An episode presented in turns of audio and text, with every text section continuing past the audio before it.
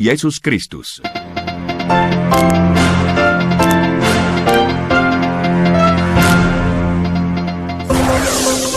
Vatican News. Desde la Ciudad del Vaticano, informativo matutino.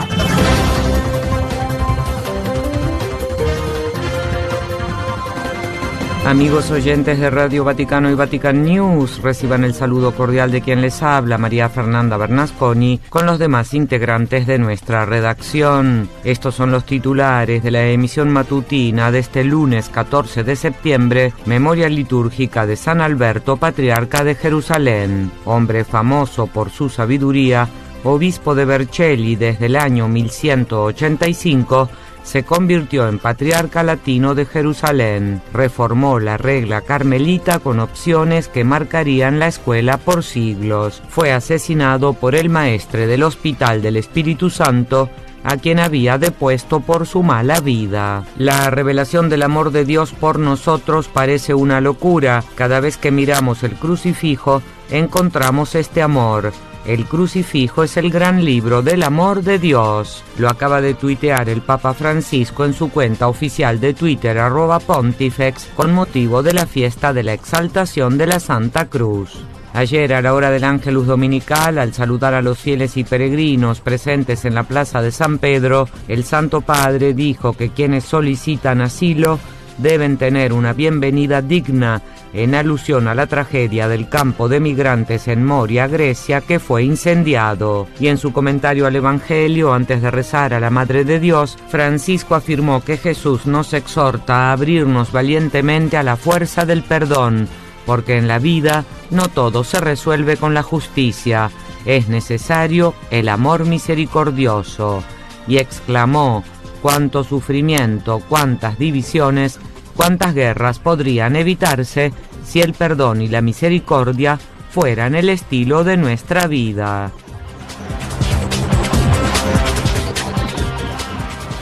El Santo Padre comenzó sus actividades públicas esta mañana recibiendo en audiencia a Monseñor Giorgio Demetrio Galaro, arzobispo titular de Tricala, secretario de la Congregación para las Iglesias Orientales y en la administración ordinaria de la Iglesia el pontífice aceptó hoy la renuncia al gobierno pastoral de la Arquidiócesis Metropolitana de Corfú, Quintos y Cefalonia y de administrador apostólico ad nutum sante sedis del Vicariato Apostólico de Salónica en Grecia, presentada por Monseñor Ioannis Piteris, y en su lugar el Santo Padre nombró al sacerdote Georgios Altubas hasta ahora párroco de la Catedral de San Dionisio en Atenas.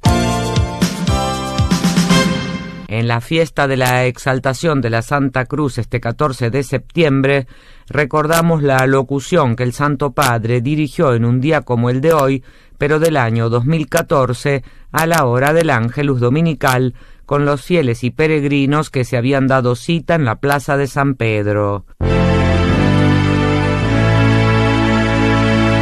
Aquel domingo 14 de septiembre de hace seis años, el obispo de Roma se refería a esta fiesta de la exaltación de la Santa Cruz, y lo hacía a modo de diálogo. Alguna persona no cristiana podría preguntarnos ¿por qué exaltar la cruz? Podemos responder que no exaltamos una cruz cualquiera o todas las cruces, exaltamos la cruz de Jesús porque en ella se reveló al máximo el amor de Dios por la humanidad. Y con el Evangelio de Juan el Papa recordaba que el Padre dio al Hijo para salvarnos, y esto implicó la muerte de Jesús y la muerte en la cruz. ¿Por qué? se preguntaba el Papa. ¿Por qué fue necesaria la cruz? A causa de la gravedad del mal que nos esclavizaba, respondió. La cruz de Jesús expresa ambas cosas, toda la fuerza negativa del mal y toda la omnipotencia mansa de la misericordia de Dios, y añadía que la cruz parece determinar el fracaso de Jesús, pero en realidad manifiesta su victoria. Además explicaba que en el Calvario quienes se burlaban de Cristo le decían que si era el Hijo de Dios debía bajarse de la cruz, pero era verdadero lo contrario, dijo el Papa, precisamente porque era el Hijo de Dios, estaba allí, en la cruz, fiel hasta el final al designio del amor del Padre, y precisamente por eso Dios exaltó a Jesús confiriéndole una realeza universal. Además, Francisco decía que cuando dirigimos la mirada a la cruz donde Jesús estuvo clavado, contemplamos el signo del amor, del amor infinito de Dios por cada uno de nosotros y la raíz de nuestra salvación. De esa cruz brota la misericordia del Padre que abraza al mundo entero, y por medio de la cruz de Cristo ha sido vencido el maligno, ha sido derrotada la muerte, se nos ha dado la vida, devuelto la esperanza. La cruz de Jesús es nuestra única esperanza verdadera. Por eso la Iglesia exalta la Santa Cruz y también por eso nosotros los cristianos bendecimos con el signo de la cruz. En otras palabras, no exaltamos las cruces, sino la cruz gloriosa de Jesús, signo del amor inmenso de Dios, signo de nuestra salvación y camino hacia la resurrección. Únete a los cristianos de todo el mundo y celebra el tiempo de la creación, un tiempo de restauración y esperanza, un jubileo para nuestra tierra. Participa junto a Vatican News en oración y acción por nuestra casa común.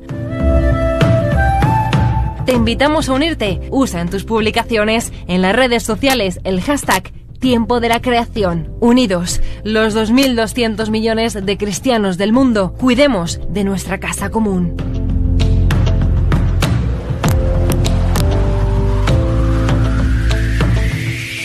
Como hemos dicho en titulares, el Papa Francisco rezó a mediodía el Ángelus Dominical con los fieles y peregrinos que se dieron cita en la plaza de San Pedro. Si no nos esforzamos por perdonar y amar, tampoco seremos perdonados ni amados. Esta fue la conclusión a la que llegó Francisco al reflexionar sobre la parábola del Rey Misericordioso. Al concluir su reflexión, el obispo de Roma alentó a encomendarse a la maternal intercesión de la Madre de Dios, para que ella dijo nos ayude a darnos cuenta de cuánto estamos en deuda con Dios y a recordarlo siempre para tener el corazón abierto a la misericordia y a la bondad. Escuchemos sus palabras. Cari fratelli e sorelle, buongiorno. Queridos hermanos y hermanas, buenos días. Nella parabola che leggiamo nel Vangelo di oggi, En la parábola que leemos en el Evangelio de hoy, la del Rey Misericordioso, encontramos dos veces esta súplica. Ten paciencia conmigo que todo te lo devolveré. La primera vez la pronuncia el siervo que le debe a su amo diez mil talentos, una suma enorme. La segunda vez la repite otro criado del mismo amo. Él è también tiene deudas, no con su amo, sino no. con el mismo siervo que tiene esa enorme deuda. Y su deuda es muy pequeña, tal vez como el sueldo de una semana. El centro de la parábola es la indulgencia que el amo muestra hacia el siervo más endeudado. El evangelista subraya que movido a compasión, el señor de aquel siervo le dejó marchar. No se olviden nunca de esta palabra, palabra de Jesús. Tuvo compasión. Jesús siempre tuvo compasión. Tuvo compasión de aquel siervo. Le dejó marchar y le perdonó la deuda, una deuda enorme. Por lo tanto, una condonación enorme. Pero ese criado inmediatamente después se muestra despiadado con su compañero, que le debe una suma modesta. No lo escucha, lo insulta y lo hace encarcelar hasta que haya pagado la deuda. Una pequeña deuda. El amo se entera de esto y enojado llama al siervo malvado y lo condena. Yo te perdoné tanto y tú eres incapaz de perdonar este poco.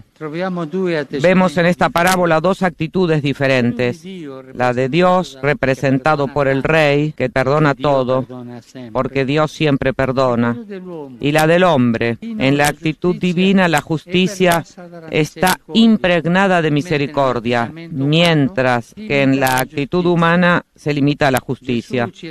Jesús nos exhorta a abrirnos valientemente al poder del perdón, porque no todo en la vida se resuelve con la justicia. lo sabemos. Es necesario ese amor misericordioso que también es la base de la respuesta del Señor a la pregunta de Pedro que precede la parábola. La pregunta de Pedro es así. Señor, dime, Se il mio fratello commette col- colpe contro di ¿cuántas veces tengo que perdonar las ofensas que me haga mi hermano?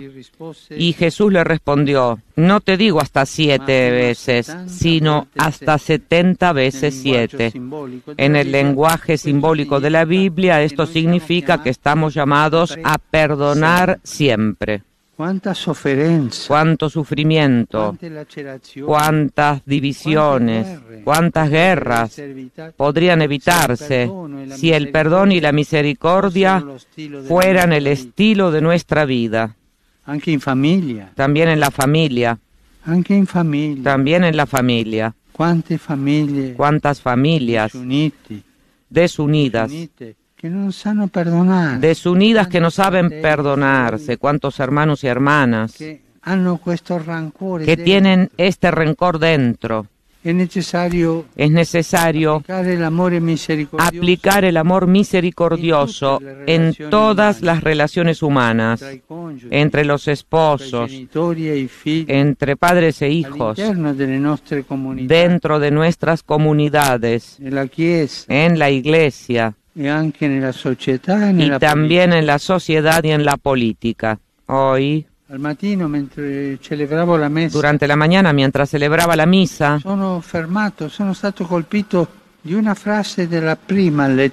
me sorprendió una frase de la primera lectura del libro del Sirácida. La frase dice così: La frase dice así, Ricorda la fine e smetti di odiare. recuerda el final y deja de odiar.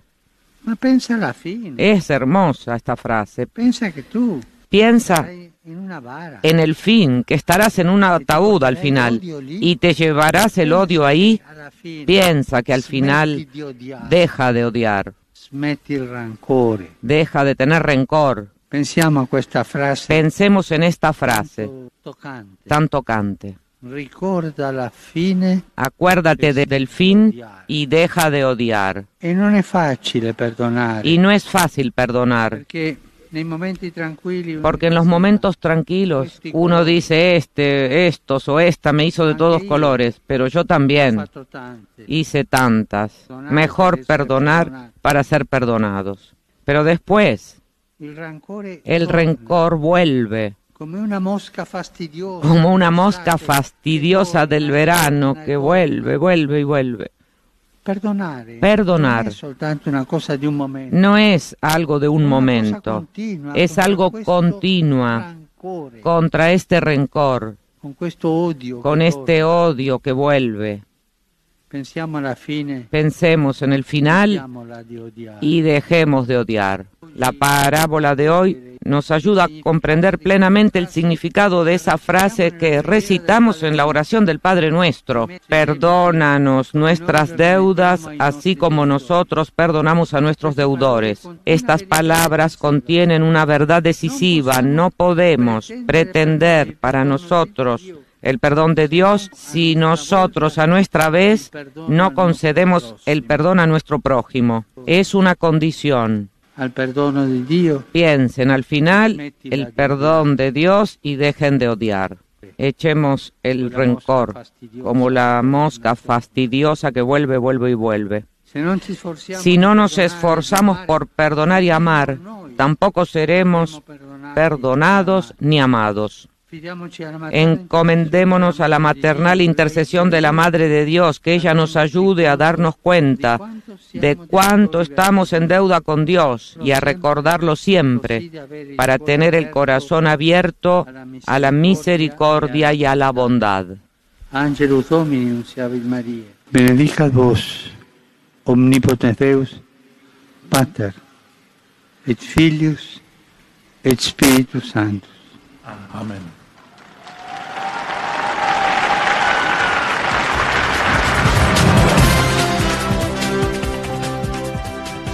Hasta aquí amigos oyentes el informativo matutino de Radio Vaticano de este lunes 14 de septiembre. Les recordamos asimismo que pueden seguir las actividades del Papa y de la Santa Sede con noticias de la Iglesia y del mundo a través de nuestro portal en Vatican News. Gracias por estar en nuestra sintonía y muy buenos días.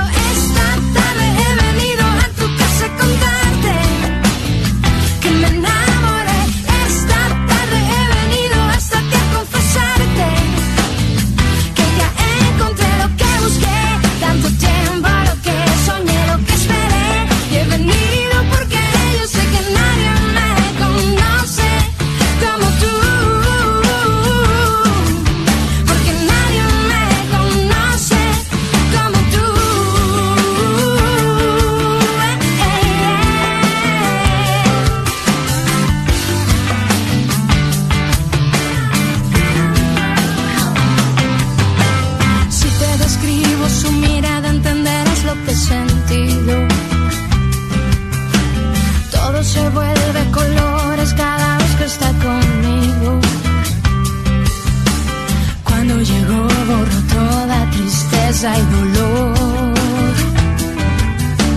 Y en su sonrisa se resume lo que es el amor.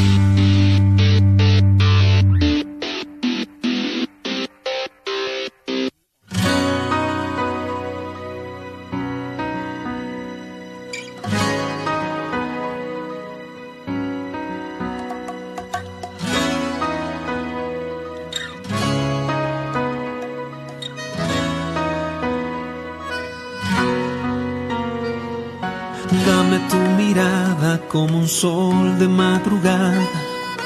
Dame tu sonrisa como un niño en la mañana. Dame tu alma limpia como un dulce pensamiento. Dame tu temor si no te deja estar contento.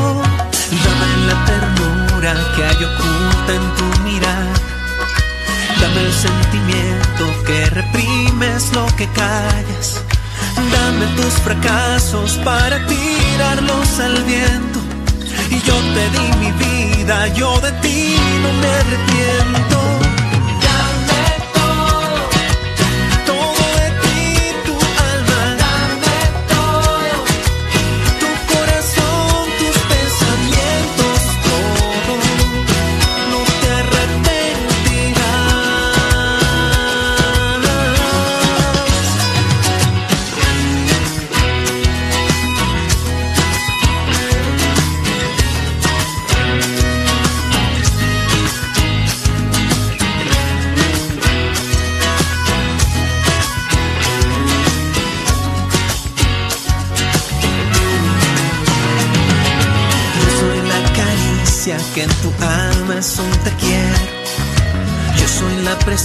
Que te cuida hasta en tu sueño.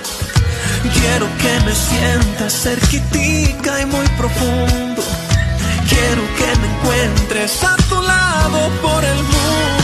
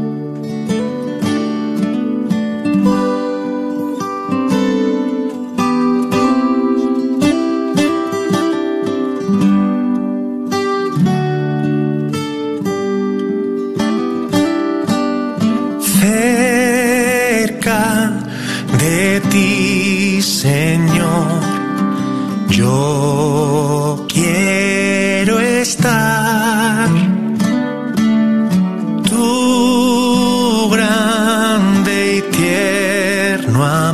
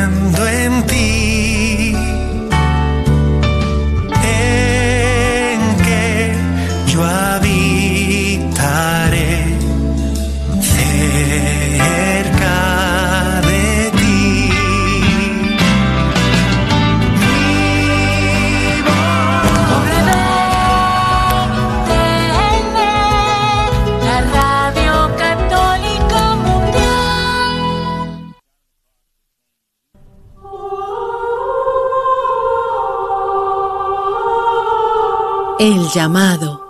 Un llamado de Dios.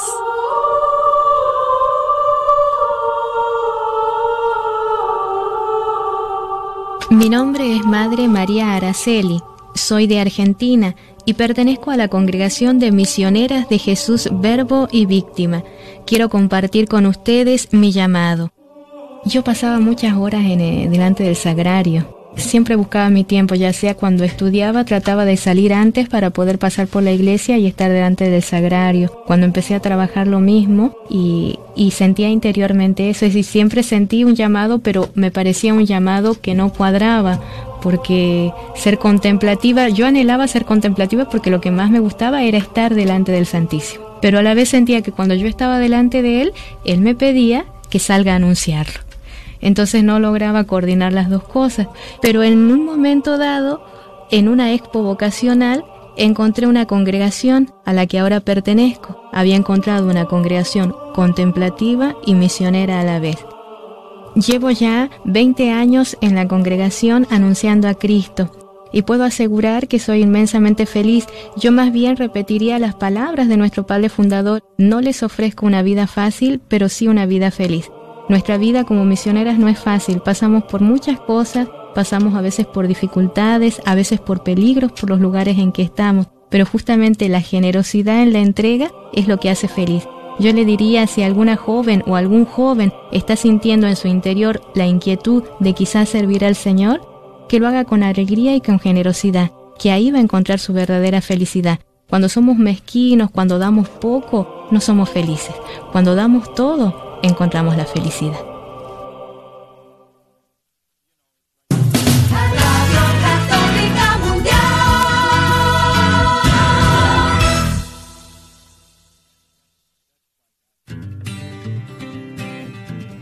¿Qué significa ser iglesia? Somos la iglesia. Todos, o sea, yo también. ¿Que no la iglesia es el edificio? ¿El de aquí o cuál edificio, padre? Es el edificio espiritual que forma el Espíritu Santo cuando somos bautizados. ¿Formados por quién o qué? Porque si la iglesia es el cuerpo de Cristo, entonces Él es la cabeza. la cabeza y nosotros somos el cuerpo y donde quiera que Él vaya, allá estaremos nosotros. La iglesia somos todos. Jesús, María y José. Sí, también.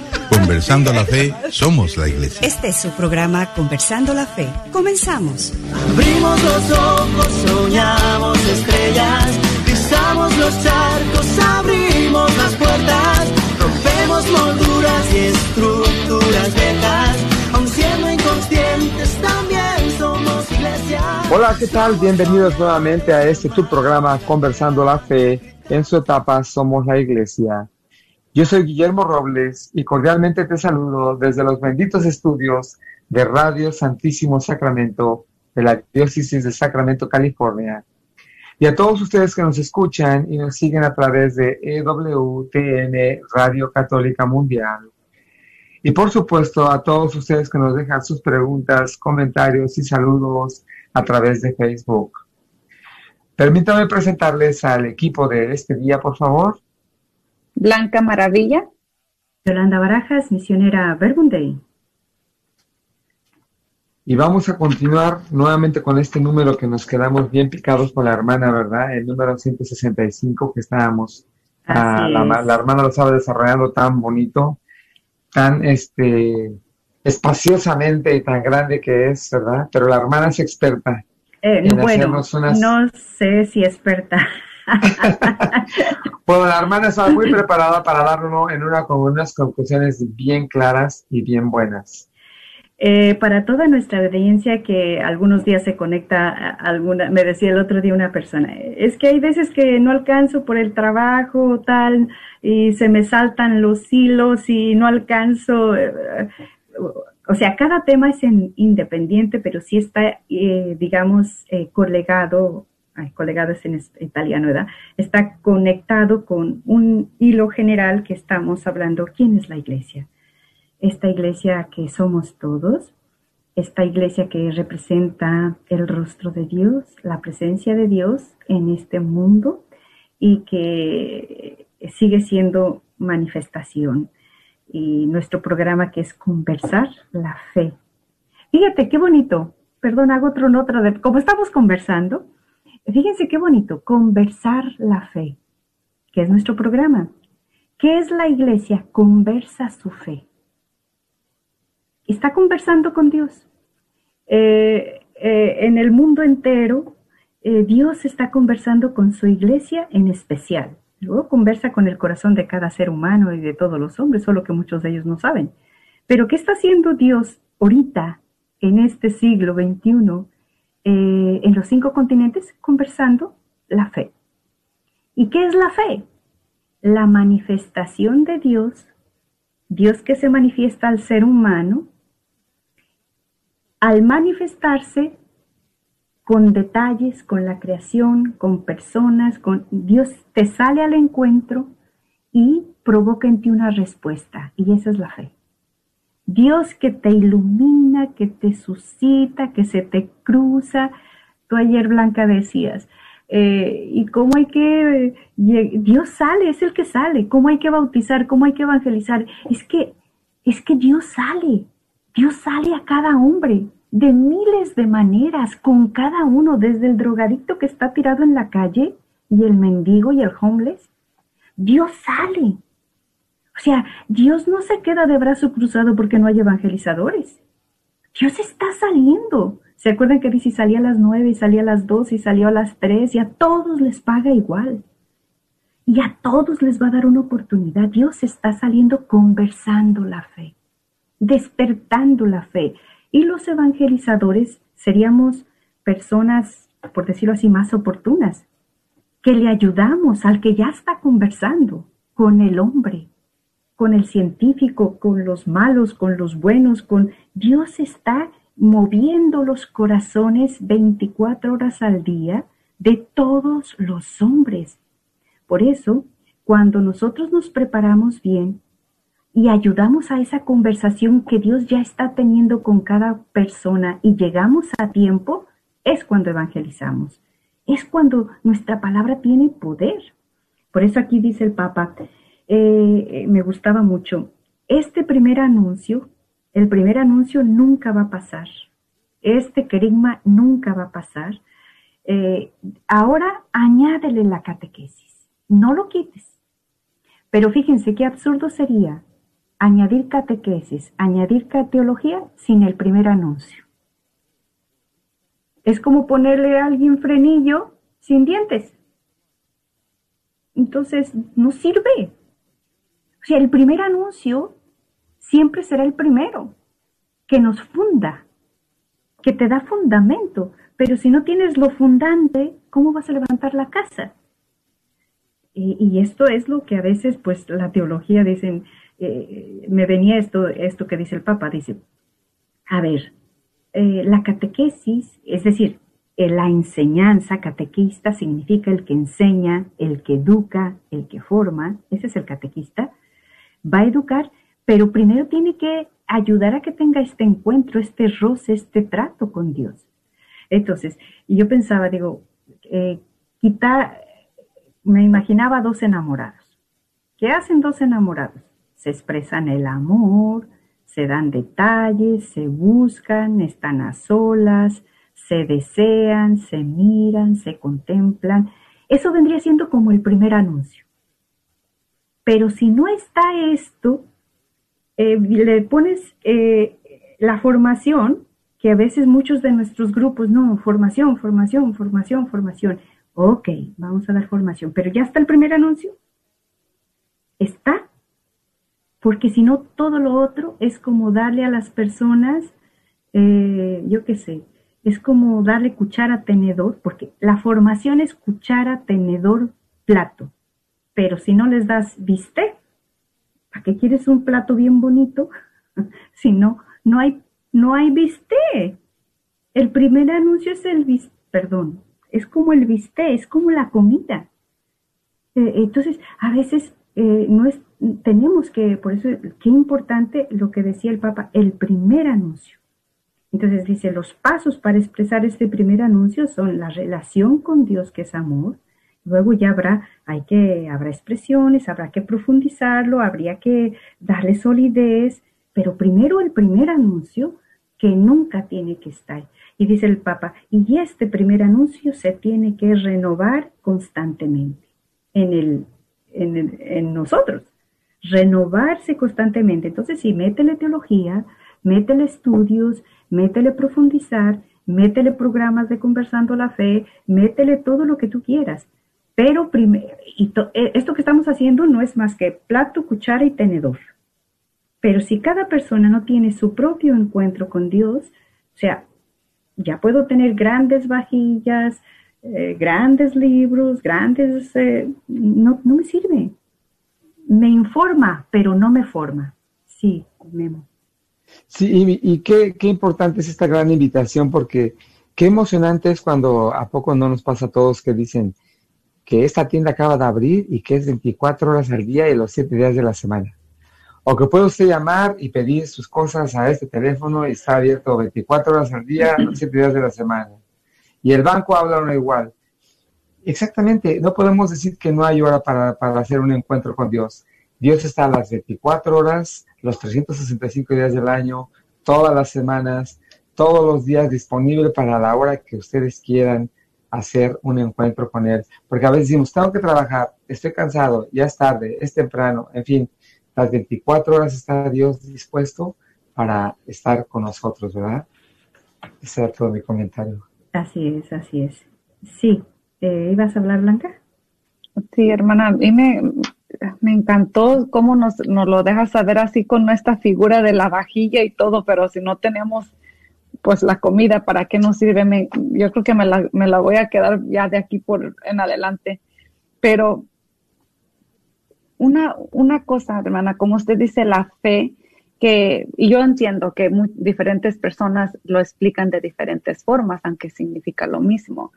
Y me encantó que ayer usted nos decía que con una cosa que pongamos en práctica de lo que conocemos, mm, ahí empieza el cambio. Y me traía esta, mm, una persona dice que la fe, sobre Manuel allá en, en Medjugorje, dice que la fe es en realidad la adhesión a Cristo, a sus enseñanzas.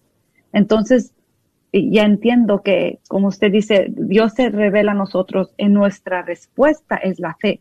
Porque si yo digo que yo tengo fe, que yo le he respondido a Dios, pero no vivo sus enseñanzas, lo mismo que Jesús nos dijo en la Biblia, en, el Nuevo Testamento. Quien escuche mi palabra y la ponga en práctica. E, ese es mi hermano, mi, mi, mi madre. Y mi pregunta, hermana, bueno, aparte de, de, yo me gustaría de verdad que usted nos ayudara a comprender entre fe, creer y religión.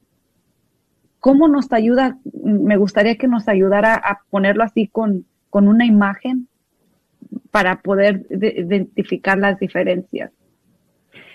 O sea, la fe es Dios sale al encuentro. Tiene dos partes. Dios que sale a tu encuentro, se te manifiesta y tú ves ese encuentro, esa luz, esa revelación y tú le respondes a esa luz que te está dando.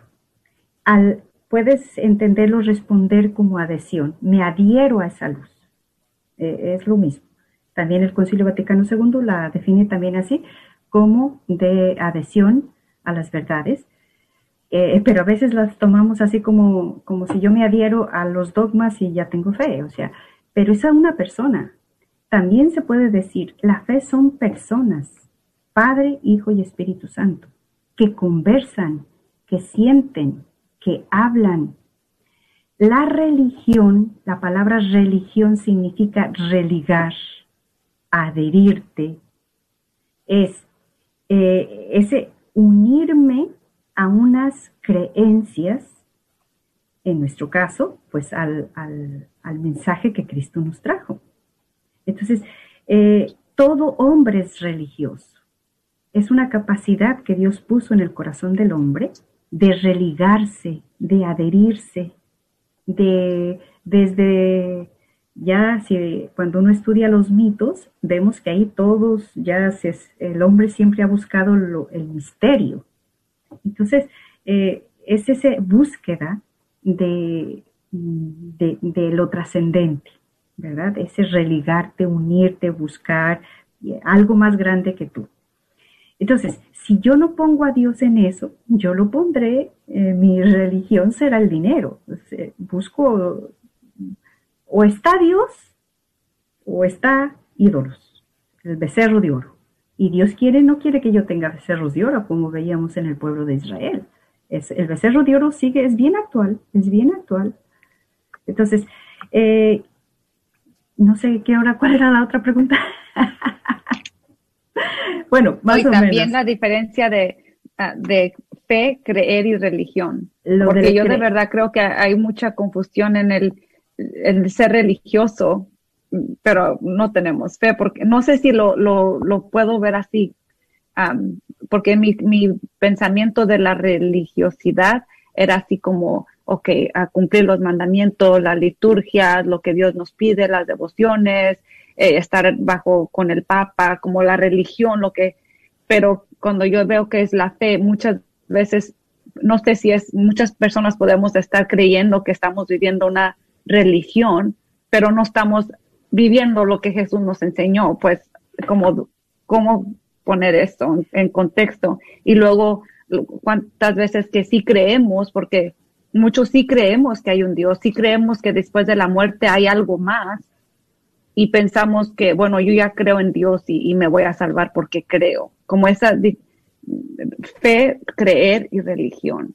Yo, yo no creo que esté todo este, digamos, esos perfiles que hablas, eh, que no estén en camino de la fe. Yo creo que están en camino de la fe pero vuelvo a decir, la perfección de la fe es cuando yo doy al encuentro, doy con el encuentro con alguien. Y ese alguien tiene nombre, apellido, rostro, se llama Jesús de Nazaret. O sea, la fe son personas, alguien, Cristo, se manifestó. Eh, llámale, eh, claro, en otro numerito el Papa va a decir, a veces enseñamos una, la moral es consecuencia de la fe. Por eso es mm. tan importante el rostro. Nuestra religión es la religión del rostro, no es la religión del libro. O sea, esta es la diferencia con otras religiones. Nuestra religión es la religión de la carne, de un Dios que se hizo carne. Se manifestó para no inventárnoslo. Eso es precioso, o sea, yo no me tengo que inventar a Dios, Él se inventó a sí mismo y se manifestó, se reveló en Cristo. Nos dijo cómo siente, nos dijo quién es, nos dijo en quién hay que creer. Por ejemplo, eso que dices tú, ¿qué es creer? Eh, creer es fiarme, confiar. Es, eh, si tú no crees, todos creemos, perdón, no si tú no crees, todos eh, la, la fe nos constituye a todos, a todos. Ahora, en quién yo creo, ahí está la diferencia. Todos creemos, todo hombre cree, desde que te levantas hasta que te acuestas, solo que yo creo en mi trabajo, yo creo en que me subo al coche y no voy a, creo en mí, creo que el otro va por su carril y yo voy por el mío, creo que el dinerito que ganamos, creo en que lo que como no me lo han llenado de virus. Todos tenemos fe, fe, porque al hombre le constituye el creer. Ok, ¿en quién o en qué creo? Esa es la diferencia. ¿En quién? ¿Mi fe tiene rostro o tiene cosas? ¿O, creo en, en ¿en qué creo? ¿Qué, ¿Qué, constituye mi credo? Por eso nosotros, si se fijan, tenemos un credo. Esa es nuestra fe. Creo en Dios Padre, creo en Dios Hijo, creo en Dios Espíritu. Ese es nuestro credo. En lo que tenemos que creer. La iglesia lo sintetiza en esas verdades de fe. Y nos dice, grábatelas para que no estés creyendo, no dice, creo en el dinero, creo en, yo qué sé, en el tequila, creo en la marihuana, si, hiciéramos un paralelo de los credos de los jóvenes, de los adultos, creo en mi Social Security, creo en el dinero que gano cada mes, creo, y luego, ¿en qué creo? Revisen sus horas del día y de tal a tal hora, ¿a quién se la dediqué? Y ahí es otra forma de hacer, de hacer nuestras evaluaciones de en quién creo. ¿Qué creo? Entonces, porque crees en aquello que tú le dedicas tiempo. Lo que te lleva, este, tu, tiempo se lo lleva eh, la tele viendo, yo qué sé, vídeos, pues videojuegos, pues eso es, tu, tu, tu credo es videojuego. Si tu credo es, no sé, el chisme del día del artista de turno, entonces, ¿qué, qué cree? Y uh, por eso Jesús dice, para que no cree, vayan creyendo en, yo le llamo en chetos, en papitas fritas, vamos a darles unas cosas sólidas. Eh, y ahí está el credo, más o menos, ¿verdad? ¿Ibas a hablar, Memo? No, no, no, nada más quería uh, decirle a Blanca que íbamos a continuar con el número 166 que íbamos a leer. Así es. Si ustedes quieren continuar. Sí, pues, pues, sí muchísimas sí, gracias que, por... Yo creo que este numerito ya más o menos lo hemos uh, estirado un poquito, ¿verdad? De que ahí dice que cómo hay que no sustituir el querigma, en definitiva este es el núcleo, el mensaje. El querigma, el querigma siempre va a ser querigma, siempre. Y ahí ya añádele la formación, añádele la teología, añádele los cursos que tú quieras. Pero primero esto, si no, lo otro será un sombrero. Exacto. Sí. Uh -huh. Nos quedó claro, hermano. Y me gustó mucho la palabra que usó el Papa Francisco ahí, que dice, todo lo demás es para profundizar el querigma. Exactamente. Entonces, y que el querigma se da, yo aquí sí que se, me gustaría solo señalar esto, se empieza a dar desde niño. Y uno dice, ¿cómo es posible que un niño capte ya el encuentro con Dios? Digo, sí, y profundizándolo yo esta mañana, digo, fíjense, ¿cómo un niño es capaz de tener amiguitos ya desde chiquitos? Este es mi amiguito personal. Es capaz, es capaz, entonces, para no llegar hasta que ya tengamos una edad muy adulta, que creo que también está bien, pero ya empezar, si las catequistas nos preparásemos para saber transmitir ya desde chiquito que Jesús es tu amiguito, que te quiere, que te cuida. Tú imagínate si ya le vas sembrando eso. Por eso el querigma es tarea de la iglesia, de los padres, de los catequistas, de la sociedad, de las monjas, de los curas, de todo mundo. Tenemos que aprender a acompañar, a dar, que Dios es alguien. Entonces ese niño va creciendo con un rostro. No, es, no lo va a recibir cuando tenga 15, 16 años, sino ya desde chiquito Jesús es su amiguito, Jesús me quiere, Jesús te ama. O sea, llega, llegará una vida, ven, se le va sembrando, cuando tenga 16, 17 años va a vivir lo más de normal que Dios lo ama. Pero hemos hecho unos cortes, unos vacíos tan grandes de catequesis sí. que en sombreritos, todos traen el sombrerito de la fe, pero no es una estructura de fe. Exacto. Bien. A trabajar, a trabajar, hermana. Mucho trabajo para lograrlo. Bueno, entonces, ah, si, le, si está bien con ustedes, ¿puedo leer el 166? Uh -huh. um, dice, otra característica de la catequesis que se ha desarrollado en las últimas décadas es la de un, una iniciación mistagógica, que significa básicamente dos cosas la necesaria progresividad de la experiencia formativa donde interviene toda la comunidad y una renovada valoración de los signos litúrgicos de la iniciación cristiana. Muchos manuales y planificaciones todavía no se han dejado interpelar por la necesidad de una renovación mistagógica, que podría tomar formas muy diversas de acuerdo con el discernimiento de cada comunidad educativa. El encuentro catequístico, es un anuncio de la palabra y está centrado en ella, pero siempre necesita una adecuada ambientación y una atractiva motivación. El uso de símbolos elocuentes es su inserción en un, en un amplio proceso de crecimiento y de integración de todas las dimensiones de la persona en un camino comunitario de escucha y de respuesta. Y pues quizás nos podría comenzar por explicarnos el más, la verdad a mí no me queda muy claro, hermana, lo que es la mistagógica, o ni sé si la pronuncio correcto. El padre llama en unos programas nos, ah, nos, nos trató de explicar, pero aún así, eh, si nos pudiera emplear. La palabrita, ¿verdad? Eh, la mistagogía es el proceso para introducir en el misterio. O sea, es un proceso, de introducir al misterio. El camino, el proceso, es, ese, es un término que usaban los primeros cristianos, la mistagogía. Ah. Y fíjate, mistagogía es misterio.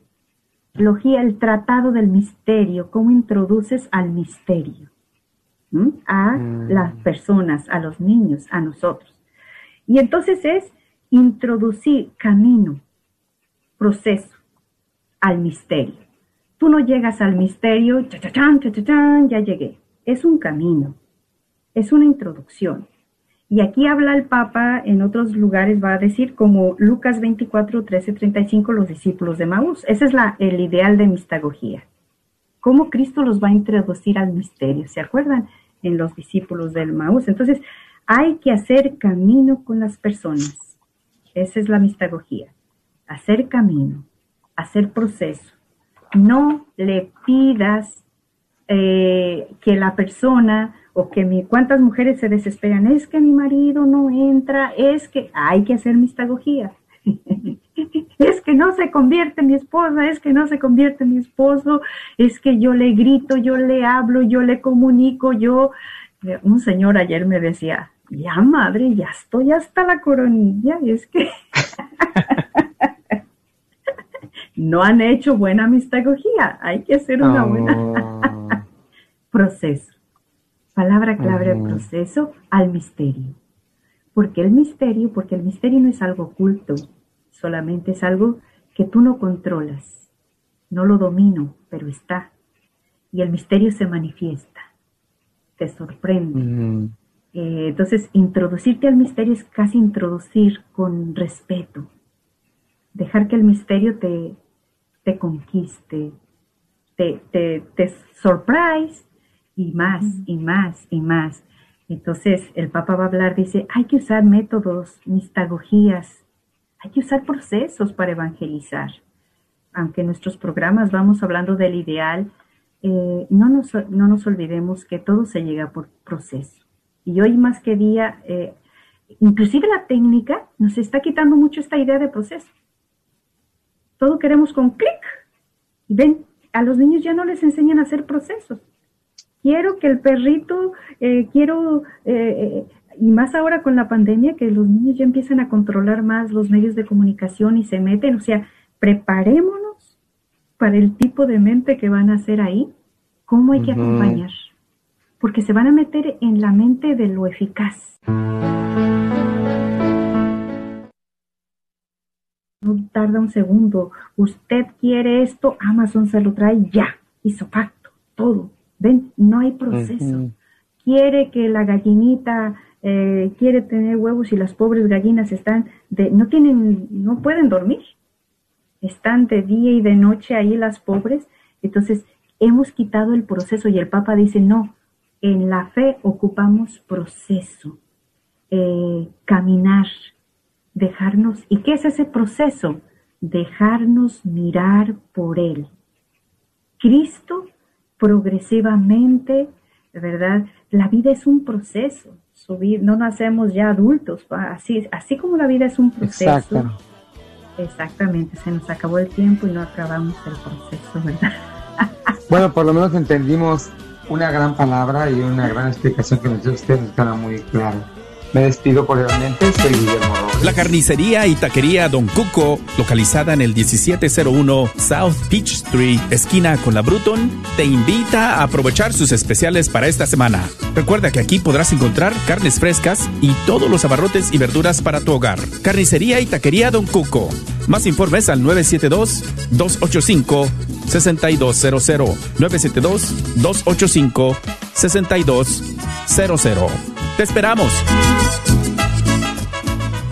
A todos los propietarios de negocios, si te gustaría promover tu negocio al mismo tiempo que participas en la misión de evangelizar y cambiar almas a través de la radio, esta es tu oportunidad para ser patrocinador de la red de Radio Guadalupe. Apoya esta estación local de radio católica a la vez que la gente se entera de tu negocio. Con 5000 watts de potencia, la red de Radio Guadalupe te permite alcanzar a toda la audiencia católica en el norte de Texas. Llámanos y sé parte de nuestra misión al 214 951 0132 extensión 2. ¿Estás buscando remodelar tu cocina o baño? ¿Has pensado poner granito, cuarzo o mármol? Te invitamos a llamar a MDB Granite para un presupuesto o estimado gratis. Llámales al 214-524-9864, 214-524-9864. MDB Granite tiene los mejores precios en granito, cuarzo y mármol, con los mejores colores exóticos. La familia Barrera son miembros de la parroquia del Buen Pastor y te ofrecen un servicio confiable. Llámales al 214-524-9864. Este es un patrocinio para la red de Radio Guadalupe. A todos los propietarios de negocios, si te gustaría promover tu negocio al mismo tiempo que participas en la misión de evangelizar y cambiar almas a través de la radio, esta es tu oportunidad para ser patrocinador de la red de Radio Guadalupe. Apoya esta estación local de radio católica a la vez que la gente se entera de tu negocio. Con 5000 watts de potencia, la red de Radio Guadalupe te permite alcanzar a toda la audiencia católica en el norte de Texas. Llámanos y sé parte de nuestra misión al 214 951 0132 extensión 2.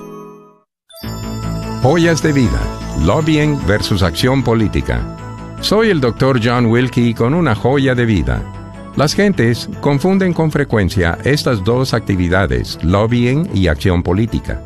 Los impuestos sobre los ingresos separan el movimiento pro vida en tres tipos de acción. El primero es fundación educativa o la iglesia. No pagan impuestos y las contribuciones son deducibles. Su tarea es educar. El segundo grupo, lobbying o acción social, no paga impuestos y las contribuciones no son deducibles. Su función, ver que se aprueben legislaciones. El tercero, grupos de acción política. KJOR